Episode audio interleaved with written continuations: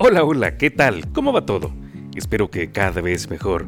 ¿Cómo negocias? ¿Regateas? ¿Eres de los que siempre está pidiendo descuento?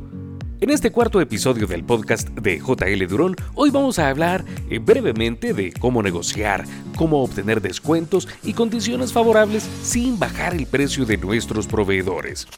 Te doy la más cordial bienvenida a este podcast en el que pretendo, eh, por lo menos una vez a la semana, compartir de los temas que me apasionan. Marketing, eh, comunicaciones, fotografía, desarrollo personal y emprendimiento. Por cierto, te cuento que ya estoy trabajando en los próximos temas para entregarte contenido que pueda serte útil. También estoy próximo a anunciar algunos webinars, charlas y cursos presenciales que te servirán para impulsar tu emprendimiento a otro nivel con el uso de marketing digital. La vida me ha permitido, durante los últimos cinco años de la segunda década del siglo, leer mucho y nutrirme del tema de finanzas personales. Prácticamente me he leído los libros más importantes que hablan eh, de cómo mejorar las finanzas personales. El primero que llegó a mis manos en el 2000 durante un cónclave de autores en Estados Unidos fue Cómo llego a fin de mes, del ahora reconocido Andrés Panasiuk. Recuerdo que una de las cosas que el argentino recomienda en las páginas de su primera y exitosa publicación es consiga descuento en todo lo que pueda él recomienda que cada vez que vayamos a comprar algo intentemos obtener un precio menor al que ofrece eh, la persona que nos está vendiendo, pues según él ya está contemplado en el comercio como margen para negociar. Por otro lado, el también altamente reconocido autor Dave Ramsey, quien es famoso por su obra La transformación total de su dinero, recomienda austeridad absoluta en temporada de vacas flacas principalmente. Incluso Ramsey recomienda, eh, para salir de deudas, vender todo, todo lo que no se necesita para perder peso y que el barco no se hunda, pues, y salir a flote lo más rápido posible. Los seguidores de Dave Ramsey eh, se vuelven incluso eh, algo obsesivos con la frase venda todo lo que no necesita, de manera que los vecinos incluso piensen que ya solo le falta vender a los niños. Y bueno, eh, lo que estos dos autores tienen en común es que invitan al lector a conseguir mejores precios, mejores condiciones, especialmente tratando de negociar con los proveedores para que bajen el precio del producto o servicio que está contratándose. Partiendo de esa idea, una de mis frases favoritas, y que siempre digo en tono jocoso cuando estoy eh, pidiendo cotizaciones o estoy a punto de negociar, es ¿cuánto menos y por qué tan caro? En muchos casos, eh, consigo que el proveedor con quien negocio baje su precio, a pesar de que, en esa misma medida, puedo ver que su rostro eh, refleja que ya él no se ve satisfecho con el trato. Hace unos días, mientras me transportaba hacia el trabajo, como siempre, escuché un episodio del podcast de Vilma Núñez, dominicana reconocida profesional del marketing digital, y ella dijo algo que me hizo reflexionar hizo que cambiara mi paradigma.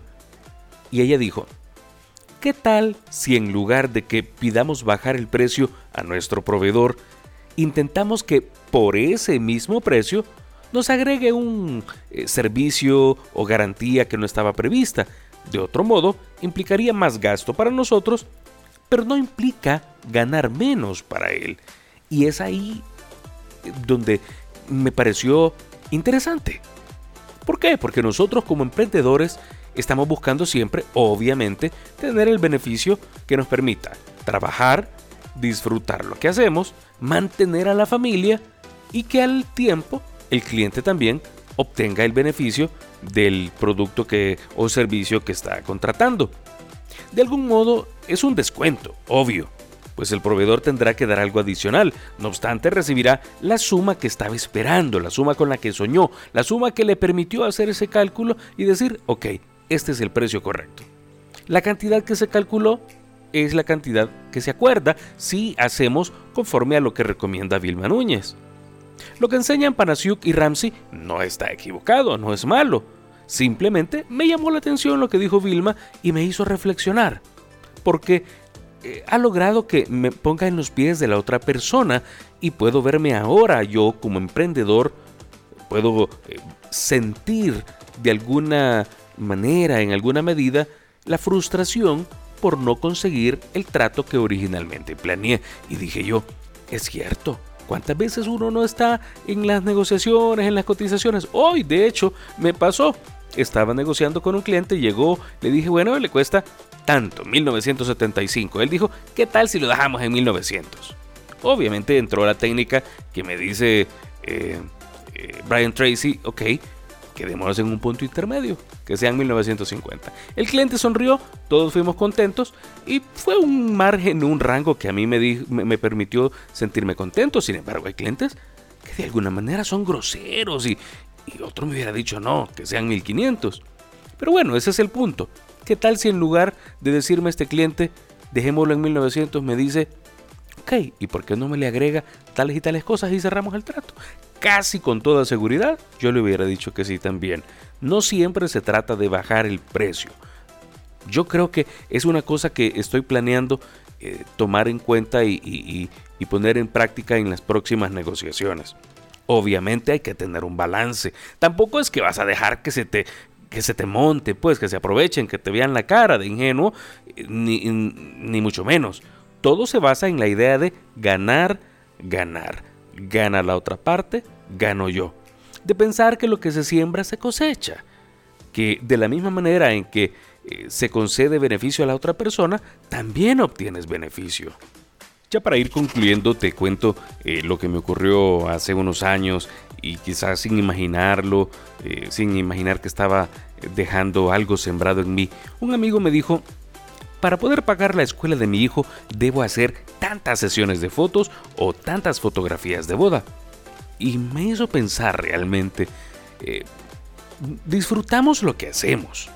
No cabe duda que lo que hacemos para obtener algún beneficio nos hace disfrutar la vida y de eso se trata, trabajar en lo que a uno le gusta, ya sea para pagar la escuela de los niños, la casa, el carro, eh, comprarnos ropa o cada cosa que necesitamos para vivir dignamente. Como decía antes, no se trata de dejarnos abusar, de que nos vean la cara, pero se trata de ofrecer el beneficio de que la otra persona también gane.